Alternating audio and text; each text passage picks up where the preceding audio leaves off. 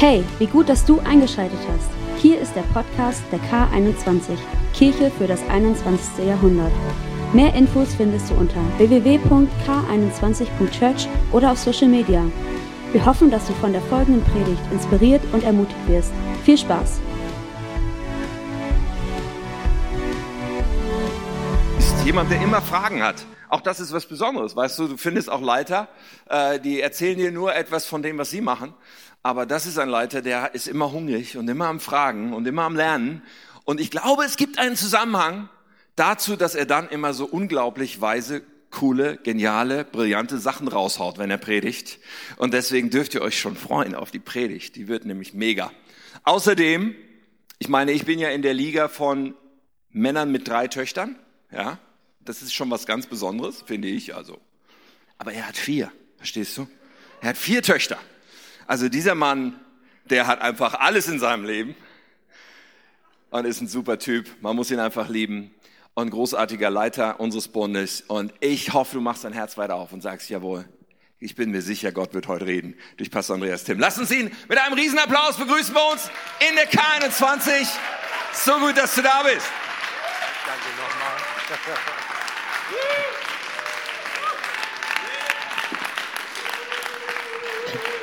Dankeschön. Ähm, sehr ungewohnt, dass man so begrüßt wird zu einer Predigt. Aber ähm, ich, ich nehme es entgegen, gebe es weiter und danke mich, bedanke mich auch bei Pastor Tim und ähm, Katja, dass ihr mich nochmal eingeladen habt hier. Manchmal weiß man nicht, ob man nochmal eingeladen wird, aber das äh, schätze. Und ich habe auch hier echt auch Freunde gefunden, ähm, die man einfach kennt, wenn man sich sieht. Äh, Ruth, Aruna, äh, jetzt weiß ich nicht mehr, wie es weitergeht. Und so treffen uns demnächst nochmal in Hamburg, einfach um einfach die Zeit zu nutzen, die man dann auch hat. Ja, ich bin ja in einem Land geboren, äh, nicht weit von wo du herstammst oder deine Familie zumindest herstammt. Ähm, in Indien bin ich geboren und aufgewachsen und dann in Südindien zur Schule gegangen. Ähm, und ähm, meine Eltern haben 23 Jahre lang christliche soziale Arbeit im Norden von Indien getan. Und mit fünf Jahren bin ich dann auf die Internatsschule nach Südindien. Das war eine britische Internatsschule, wo ich dann elf Jahre verbracht habe. Und habe auf engstem Raum mit meinen Schulkameraden gehaust, gewohnt, so von der ähm, ersten Klasse an. Es waren Schüler aus, aus aller Welt, äh, von, ob es jetzt von Kanada bis Kuwait war, ob es von Nepal bis nach Neuseeland, alle von uns, wir waren zusammen in einer internationalen Schule. Und ich musste darüber nachdenken, über einen Freund aus Kuwait, Cherian, ähm, der immer angeben musste, was er so besaß hatte sein, seine Eltern hatten richtig viel Asche. Ähm, und er hatte dann immer das Neueste, hat immer das Neueste mitgebracht. Ob es ein Fahrrad war, zehn Gänge und so. Ich kannte ja nur Fahrräder mit einem Gang, äh, aber der hatte schon zehn. Ähm, und das war schon für mich sehr, sehr beeindruckend. Neben mir, ähm, in dem Bett neben mir lag ähm, der unordentlichste Mensch ähm, aller Zeiten. Äh, das war Philippe, der kam aus Frankreich. Äh, das hat nichts mit den Franzosen zu tun, aber es war Philippe. Ähm, und ähm, dann war noch David, äh, er war bis zur neunten Klasse Bettnässer. Und wir mussten dann auch einfach die Aromen dann auch ähm, dann noch ertragen. Chandy, ein Freund von mir, der war echt der Brain der Klasse. Äh, der hat schon mit, ähm, ich glaube, in der siebten Klasse hat er schon zwei Kriminalromane selber geschrieben ähm, in Kladde. Und äh, wenn, wenn die Lehrerin irgendwie etwas nicht wusste, dann hat er die Antwort gehabt. Ähm, der war echt absoluter Brain. Und dann Nigel, der war auch Teil meiner Schulklasse, äh, erhielt den Rekord für den längsten Rülpser der Schule. Also das waren so meine Freunde, mit denen ich aufgewachsen bin. Und ähm, so lernt man natürlich auf engstem Raum, wie einzigartig tatsächlich Menschen sein können. Und man entdeckt auf der anderen Seite auch, wie wertvoll sie sind und wie wertvoll dann auch Beziehungen und Freundschaften sind, die man auch über diese Jahre ähm, aufbauen kann. Man lernt in solchen Umgebungen Sozialkompetenz. Ähm, und dort wird man auch, oder dann, dort ist einem auch klar, wie sehr man aufeinander angewiesen ist, gerade wenn man weit weg von den Eltern ist. Dort lernt man Geduld, dort lernt man Nachsicht, dort lernt man Umgang mit seinen Emotionen. Und äh, ich habe heute Morgen eine Predigt mitgebracht und mit dem Titel Wer braucht schon Freunde?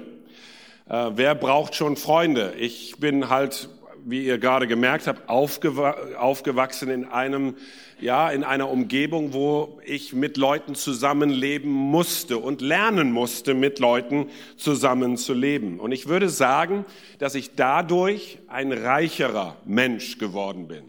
Dass ich dadurch auch ein, ein reiferer Mensch geworden bin und dass ich auch dadurch ein, ich nenne es mal, abgerundeter Mensch geworden bin. Wer braucht schon Freunde? Und wir leben jetzt, ihr lebt, wir leben jetzt in einer westlichen Kultur, äh, in einer ähm, Gesellschaft, die schnell ist, die schnelllebig ist. Und ähm, viele Menschen leben gerne alleine. Das habe ich beobachtet. Ähm, denn ich habe beobachtet, dass Leute empfinden, dass Menschen anstrengend sein können. Ich will jetzt nicht die Hände sehen, die meinen, dass Menschen anstrengend sein können. Aber das ist einfach Natur der Sache. Und deswegen leben Leute gerne zurückgezogen und allein. Und man hat auch seine Erfahrung mit der Spezies Mensch. Man hat Enttäuschung hinter sich. Man hat vielleicht auch das Gefühl gehabt, verraten worden zu sein. Oder man merkt, dass man vielleicht, wo Grenzen überschritten worden sind, wo Missbräuchliches ins Leben gekommen ist durch andere Menschen. Ich, meine, ich nenne nur das Wort Mobbing, ob auf dem Schulhof oder auch auf der Arbeitsstelle. Und ähm, da merkt man, dass Leute sich zurückziehen und auch in diesen Punkten auch sicherlich verständlich, kann man auch verstehen. Ähm, andere Leute ziehen sich zurück und suchen nicht unbedingt die Nähe von Menschen und Freundschaften, weil sie ähm, einfach Angst vor Nähe und Intimität haben. Wenn Menschen nämlich mich kennenlernen würden, könnte es sein, dass sie mich dann nicht mehr mögen. Und deswegen bleibt man vielleicht auf Distanz und hat so seine Maske. Man bleibt lieber distanziert, ähm, als Ablehnung zu riskieren. Und auch die, die Zahl der Singles in unserer Gesellschaft wächst. Oder es schließen weniger Menschen die Ehe und gehen in verbindliche Beziehungen hinein. Wer braucht schon Freunde? Äh, wie ihr merkt, ich möchte darüber sprechen. Ich glaube, dass wir Freunde brauchen.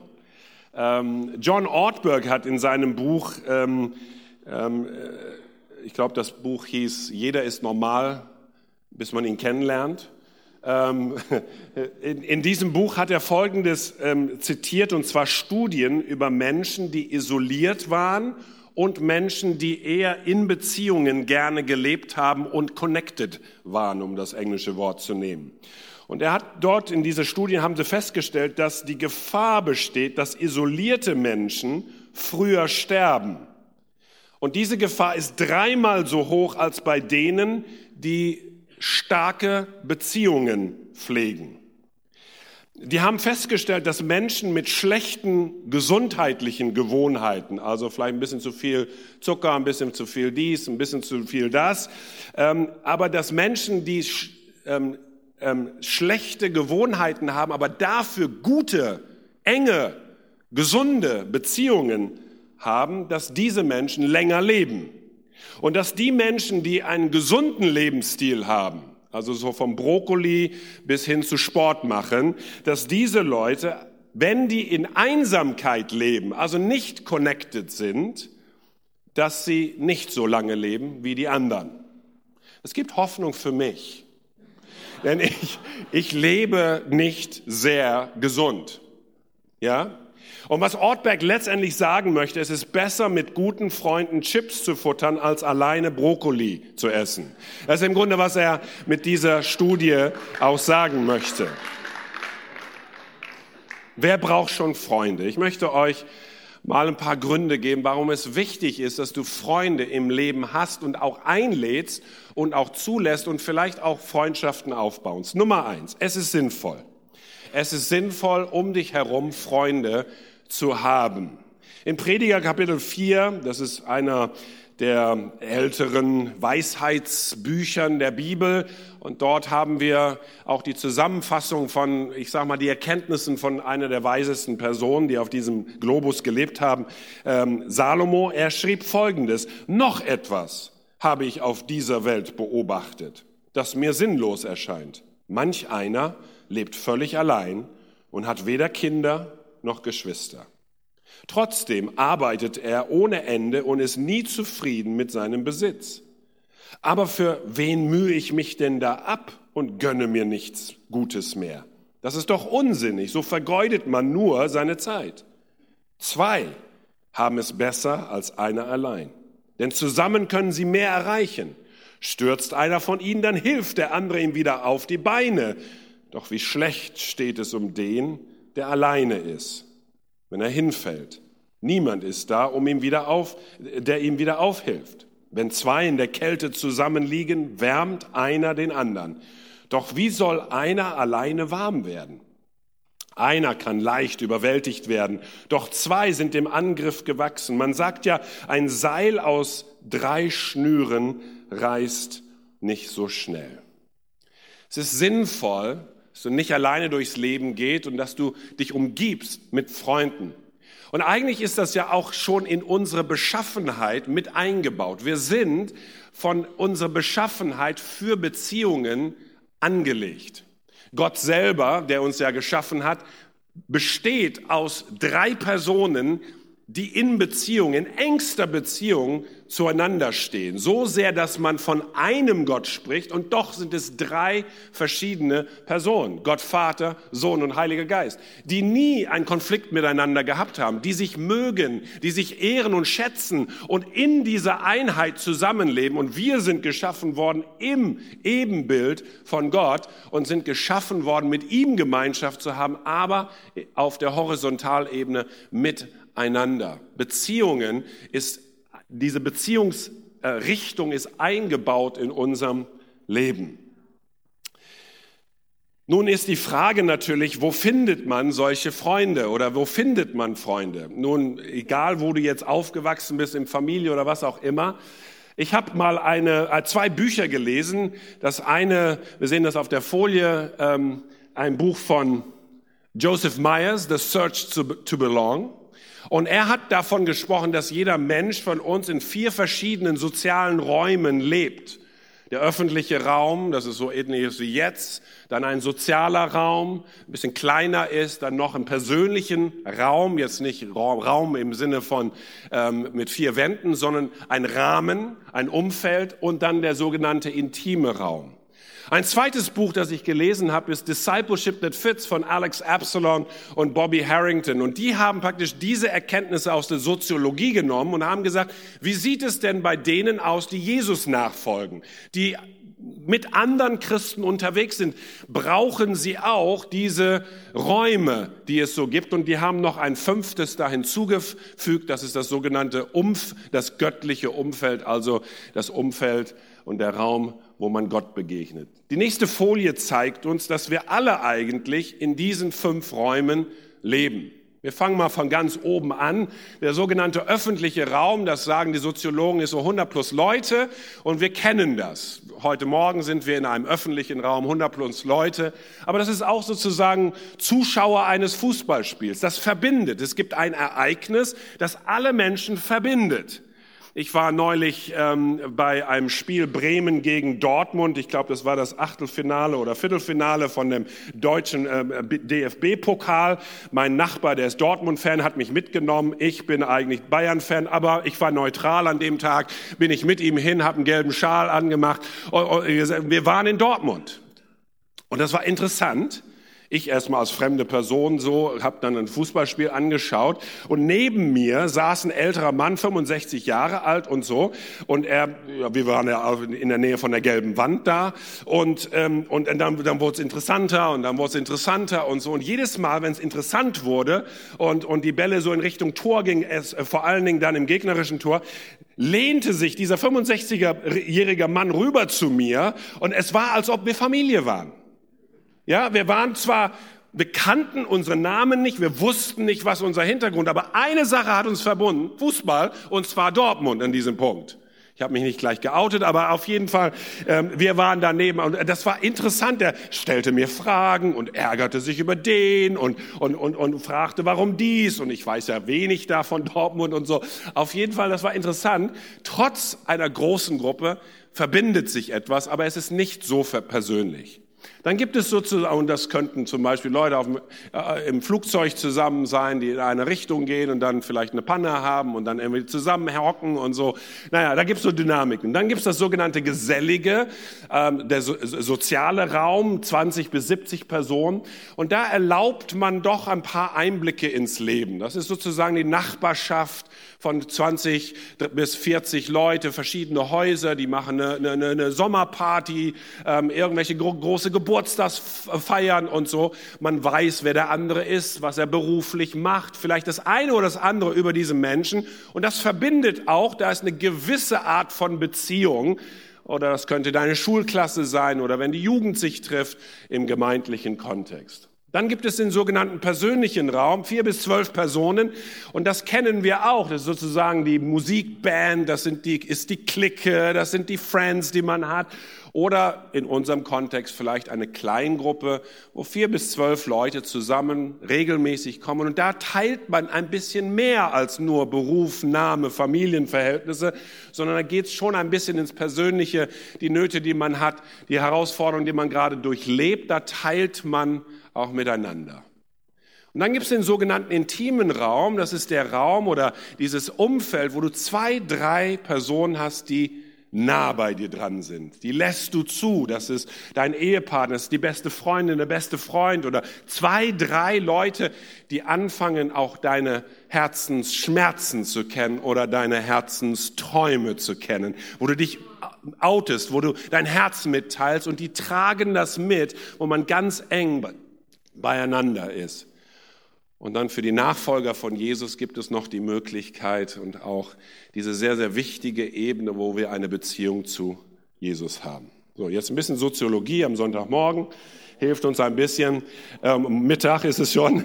Ähm, Gemeinde, Kirche findet oftmals im oberen Bereich statt und im unteren Bereich. Ich und Jesus und der große Gottesdienst. Manche haben enge Freunde, manche nicht. Aus welchen Gründen? Und Kleingruppen sind für manche Nachfolger von Jesus eher optional, wenn man Zeit hat, Mittwochs, Dienstags oder Donnerstags. Und man hofft oftmals, dass aus dem Großen all die anderen Bedürfnisse, die man so hat, dass die erfüllt werden. Aber wir alle wissen, dass in so einem Kontext wie jetzt es schwer ist, wirklich Freundschaft zu leben. Man begegnet sich, man sagt Hallo. Nun, noch eine Folie, bevor ich dann weitermache, ist, dass Jesus eigentlich in auch diesen, allen diesen fünf Kontexten gelebt hat. Die nächste Folie zeigt das, dass Jesus seine Zeit mit seinem Vater im Himmel hatte. Hat die sehr gepflegt. Nachts manchmal hat er sich zurückgezogen. Früh morgens ist er aufgestanden. Das war ihm so wichtig, diese Beziehung zu Gott. Und dann hat er drei engere Freunde, Petrus, Johannes und Jakobus, die er für bestimmte Situationen dazugerufen hat. Und in einer seiner schwersten Momente hat er sie auch ganz nah bei sich rangeholt. Und er sagt, Leute, mein Herz ist so betrübt bis zum Tod. Mein Herz ist so ein Schmerz, was ich durchgehen muss jetzt ich bin so froh, dass ihr da seid. Bleibt bei mir, betet mit mir, unterstützt mich in dieser schweren Stunde, die ich jetzt zu durchleben habe. Und dann hat er seine zwölf gehabt, mit denen er drei Jahre lang unterwegs gewesen ist und die letzten anderthalb Jahre sehr intensiv mit denen unterwegs gewesen ist, wo er sein Leben geteilt hat, wo sie das Leben miteinander geteilt haben, wo er wirklich eine bunte Truppe zusammengebracht hat, um ihnen zu zeigen, wie es heißt, miteinander zu leben wie es heißt, Veränderungen zu erfahren, wenn man gemeinsam mit dem Rabbi, also mit Jesus unterwegs ist und ihm nachzufolgen. Dann hat er noch seine 70 Mitarbeiter gehabt. Es war eine lockere Gruppe, aber die hat er auch zu zweit rausgesandt. Die gab es auch noch. Und dann hat er die Menschenmassen gehabt. So. Einige sind schon überfordert. Wie? Ich muss, ich muss Leute in allen fünf Ebenen jetzt haben? Das überfordert mich. Es ist wirklich so, dass wir als Menschen tatsächlich diese fünf Ebenen brauchen. Und deswegen ist es sinnvoll, Freunde zu suchen, Freunde zu haben. Und in diesen fünf Ebenen wirst du irgendwo dann auch Beziehungen finden. Ja, du lernst nette Menschen hier kennen, vielleicht im Café. Dann bist du in einer Kleingruppe und du erlaubst, dass da etwas näher an dich rankommt. Du bist in einem größeren Mitarbeiterteam und du hast zwei, drei Freunde hoffentlich, die entstehen in deinem Leben aus diesen Begegnungen, die du hast. Freundschaften zu haben, es ist sinnvoll. Alleine zu gehen, ist nicht sinnvoll und auch nicht hilfreich. Der zweite Gedanke für euch, für uns ist, Du brauchst einen Spiegel. Deswegen ist es wichtig, Freunde zu haben. Du brauchst einen Spiegel. Nun, jeder von uns lebt in einer sogenannten Arena, könnte man sagen. Das ist so wie jetzt, ja?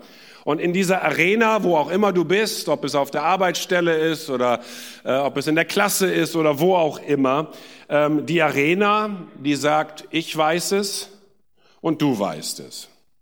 Was bedeutet das? Ihr seht mich jetzt, ihr seht, wie ich mich gebe, ihr seht, was ich so sage, ich erzähle vielleicht ein bisschen von mir, ihr seht es und so ist es zumindest, wie ich es jetzt darstelle. Das ist die Arena. Wir alle haben diese Ebene. Aber es gibt noch eine zweite Ebene, in der wir auch tendieren zu leben. Und das ist die Maske. Ich weiß es, aber du weißt es nicht.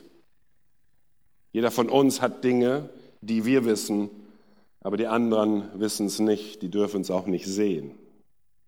Das ist etwas, was verständlich ist. Es ist erstmal ganz neutral dargestellt, dass wir nicht alles gleich preisgeben, dass da auch Bereiche unseres Lebens sind, die wir ein Stück weit bedecken und dass wir, schönen guten Morgen, wie geht's dir? Es ist schön, heute Morgen im Gottesdienst zu sein.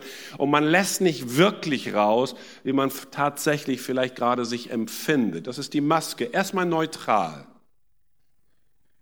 Und dann gibt es noch den blinkenden Fleck.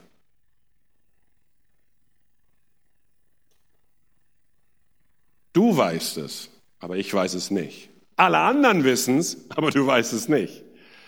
Ich glaube, dass wir auch Teil unseres Lebens auch den blinden Fleck haben. Ja? Alle drehen die Augen, aber du weißt gar nicht, warum sie die Augen drehen. Es sei denn, du hast einen Freund. Es sei denn, du lässt zu, dass einer dich spiegelt. Es sei denn, dieser Moment ist erlaubt, dass jemand sagt, hey, merkst du nicht, dass du die ganze Zeit redest und kein anderer zu Wort kommt? Und wir tolerieren das alle. Wir alle brauchen einen Spiegel. Aber es soll ja nicht nur negativ sein, sondern eigentlich tief in unserem Herzen möchten wir als das, als den erkannt sein, wer wir wirklich sind. Es ist eine tiefe Sehnsucht, dass ich sein kann und andere nehmen mich an, so wie ich bin. Das ist sozusagen da, wo wir das Potenzial, was Gott in uns sieht, auch zulassen, dieses Potenzial. Denn wir erkennen stückweise, lesen wir in 1. Korinther 13, und wir weissagen stückweise. Aber wenn das Vollkommene kommt, wird das, was stückweise ist, weggetan werden. Als ich ein Kind war, redete ich wie ein Kind, dachte wie ein Kind und urteilte wie ein Kind. Als ich aber ein Mann wurde, tat ich weg, was kindlich war. Das hat thematisch mit etwas anderem zu tun. Denn wir sehen jetzt mittels eines Spiegels undeutlich, aber dann werden wir von Angesicht zu Angesicht sehen. Jetzt erkenne ich nur stückweise, dann aber werden wir erkannt, wie, äh, werde ich erkennen, wie ich auch erkannt worden bin, bin. Nun aber bleiben Glaube, Hoffnung und Liebe. Erkannt sein, wie ich wirklich bin. Ich glaube, dass jeder Mensch diese Sehnsucht hat. Also, du lebst in einer Arena, du lebst auch in dem Punkt mit einer Maske, du lebst auch in dem Bereich eines blinden Flecks. Meine, meine Mädels ähm, und ich haben äh, für ein paar Jahre ähm, DSDS geguckt. Und ähm, es gibt ja Menschen, die meinen, sie können singen. Und, und sie kommen und fangen an, da etwas zu singen. Und ich stehe, ich habe da manchmal gesessen habe gesagt, haben diese Menschen keine Freunde? So nach dem Motto, die ihnen die Wahrheit sagen, dass sie uns das nicht antun. Und der einzige Freund, den sie haben, ist Dieter Bohlen, der ihnen einfach sagt, wie die Wahrheit ist. Und deswegen brauchst du einen Freund, der dir für dich ein Spiegel ist. Ich stelle indirekt die Frage, hast du so jemanden in deinem Leben? Erlaubst du jemand, dir den Spiegel vorzuhalten.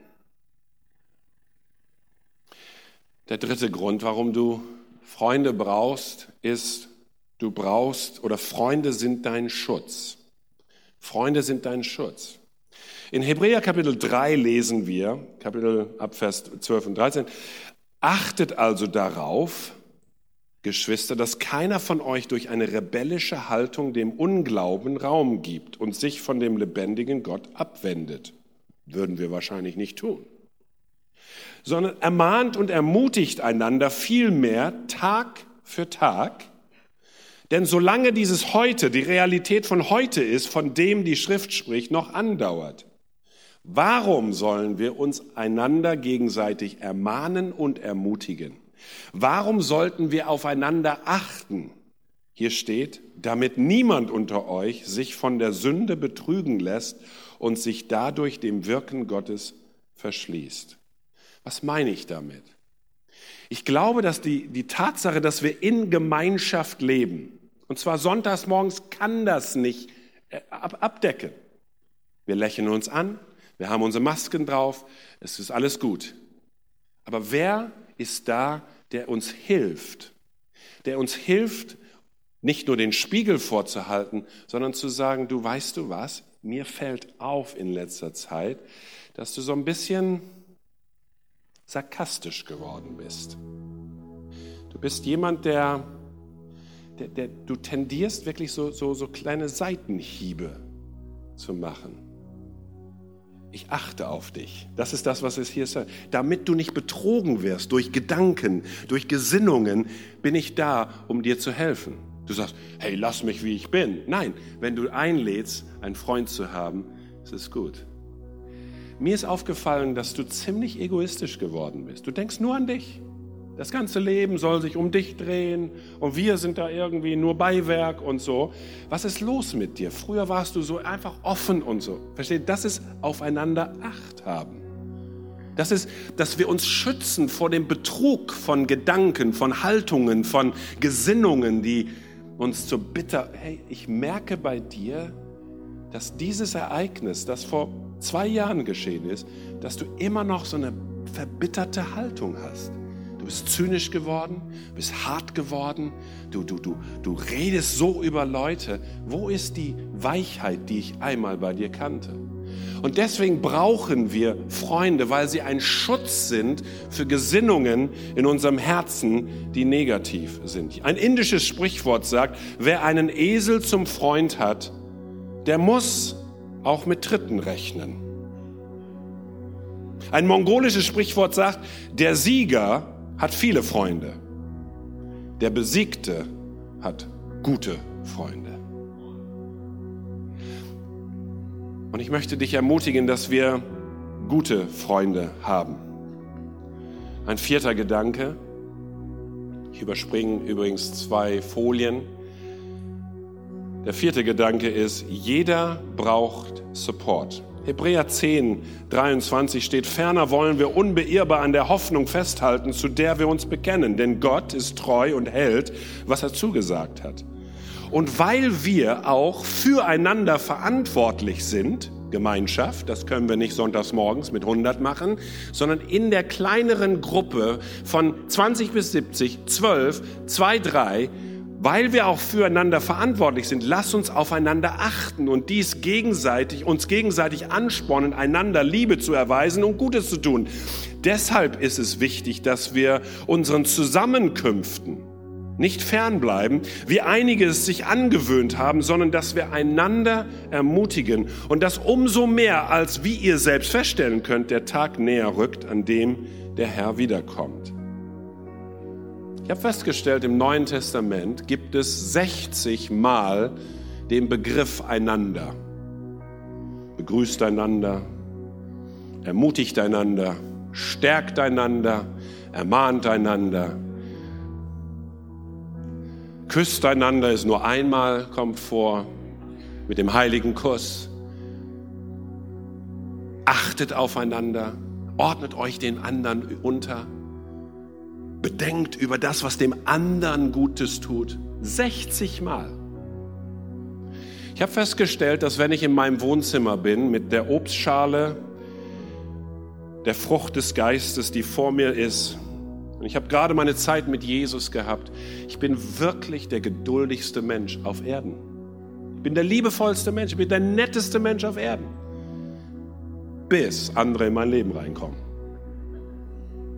Aber ich brauche sie in meinem Leben, weil nur so kann ich Geduld lernen und nur so kann die Geduld in mir wachsen. Zu Hause in der Wohnzimmer bin ich geduldig. Aber wenn der Arbeitskollege nervt, wenn, wenn der Nachbar morgens schon mit, der, mit dem Rasenmäher um 6 Uhr schon losgeht und, und dich wach macht, das holt Sachen aus dir hervor, wo du sagst, so heilig bin ich gar nicht. So nett bin ich gar nicht, so geduldig bin ich gar nicht.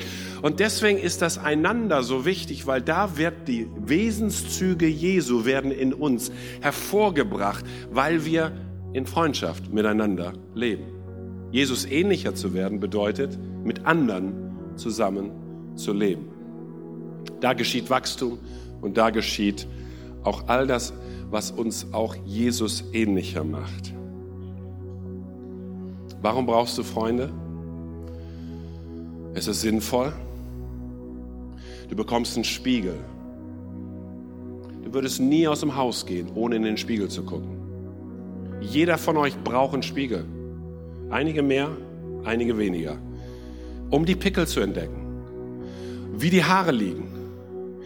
Wie viel muss ich noch meine Schönheit unterstreichen mit Rot? Ähm, wie viele graue Haare habe ich? Wie liegen die? Muss ich abnehmen? Ist das Hemd zu eng? Ist es sauber? Wir brauchen Spiegel. Und wir brauchen Support. Wir brauchen diese Unterstützung von Freunden.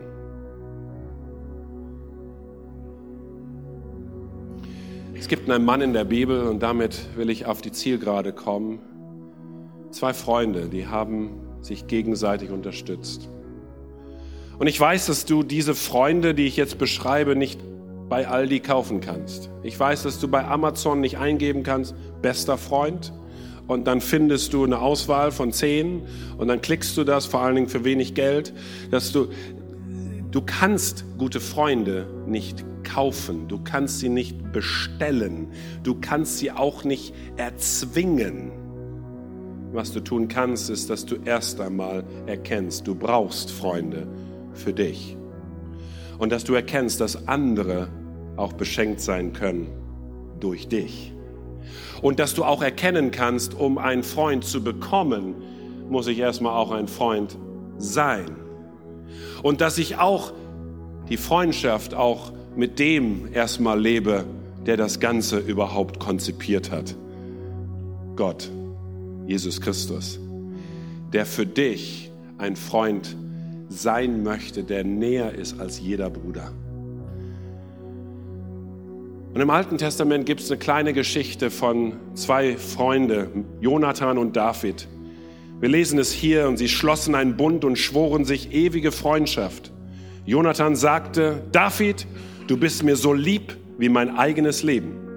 Dann zog er den Mantel und die Waffenrüstung aus und schenkte sie David und dazu noch sein Schwert, den Bogen und den Gürtel. David hat gerade den Goliath geschlagen, Riesensieg reingeholt. Das Lied über ihn war schon in den Top Ten.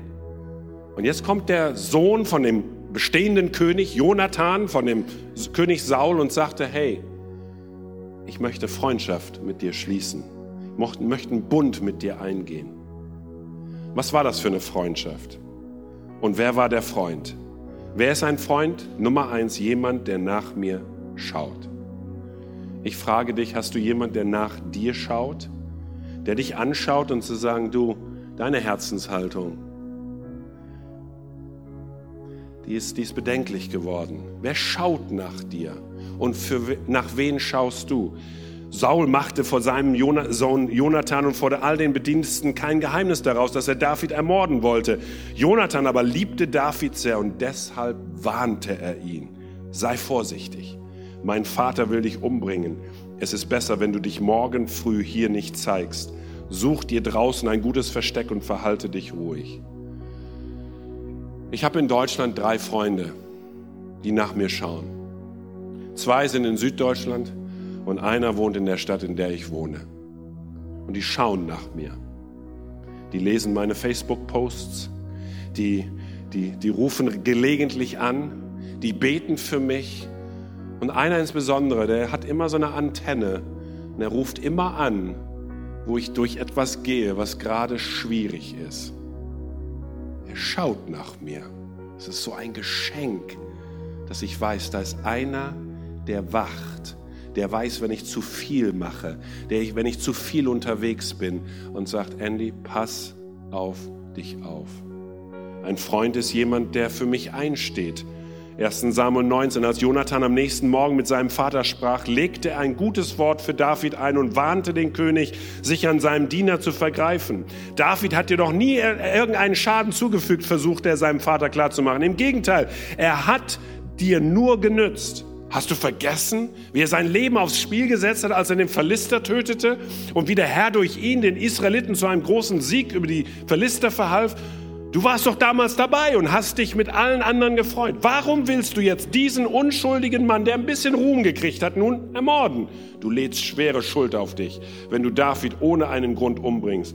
Da ließ Saul sich von Jonathan umstimmen. Er schwor, so wahr der Herr lebt, David soll nicht getötet werden. Nun war ich noch nicht in so einer Situation und meine Freunde deutschlandweit mussten mich jetzt noch nicht vor irgendeiner so Sache bewahren. Und trotzdem, ein Freund ist jemand, der im Notfall für dich einsteht und zu sagen, nein, nein, ich weiß, wie er ist. Ich weiß, was seine Motive sind. Er meint es gut und ich möchte, dass du ihn schonst und dass du ihn nicht zu sehr jetzt belatscherst, sondern ich möchte, ich stehe für meinen Freund ein. Auf dem Schulhof, bist du ein Freund für jemand anders? Auf der Arbeitsstelle bist du ein Freund für jemand anders, der für jemand anders einsteht, wo vielleicht Ungerechtigkeit geschehen ist. Was du siehst, wirst du auch irgendwann mal ernten. Nummer drei, ein Freund ist jemand, der mich geistlich unterstützt. Eines Tages, als David sich gerade in Horesha in der Wüste Sif aufhielt, kam Jonathan zu ihm. Er ermutigte David, nicht aufzugeben, sondern auf die Hilfe Gottes zu vertrauen. Ein Freund ist jemand, der mich geistlich unterstützt. David war in einer sehr schwierigen Situation, war entmutigt, er spürte die Feindschaft, er war alleine unterwegs und nun brauchte er jemand, der ihn einfach unterstützt. Er brauchte jemand, der ihm hilft, wie es in diesem Zitat steht, ein Freund ist jemand, der das Lied deines Herzens kennt und es dir vorsingen kann, wenn du die Worte vergessen hast. Und David war in einer Situation, wo er die Worte seiner eigenen Lieder vergessen hat. Und da kam Jonathan zu ihm und sagte, David, der Herr ist dein Hirte.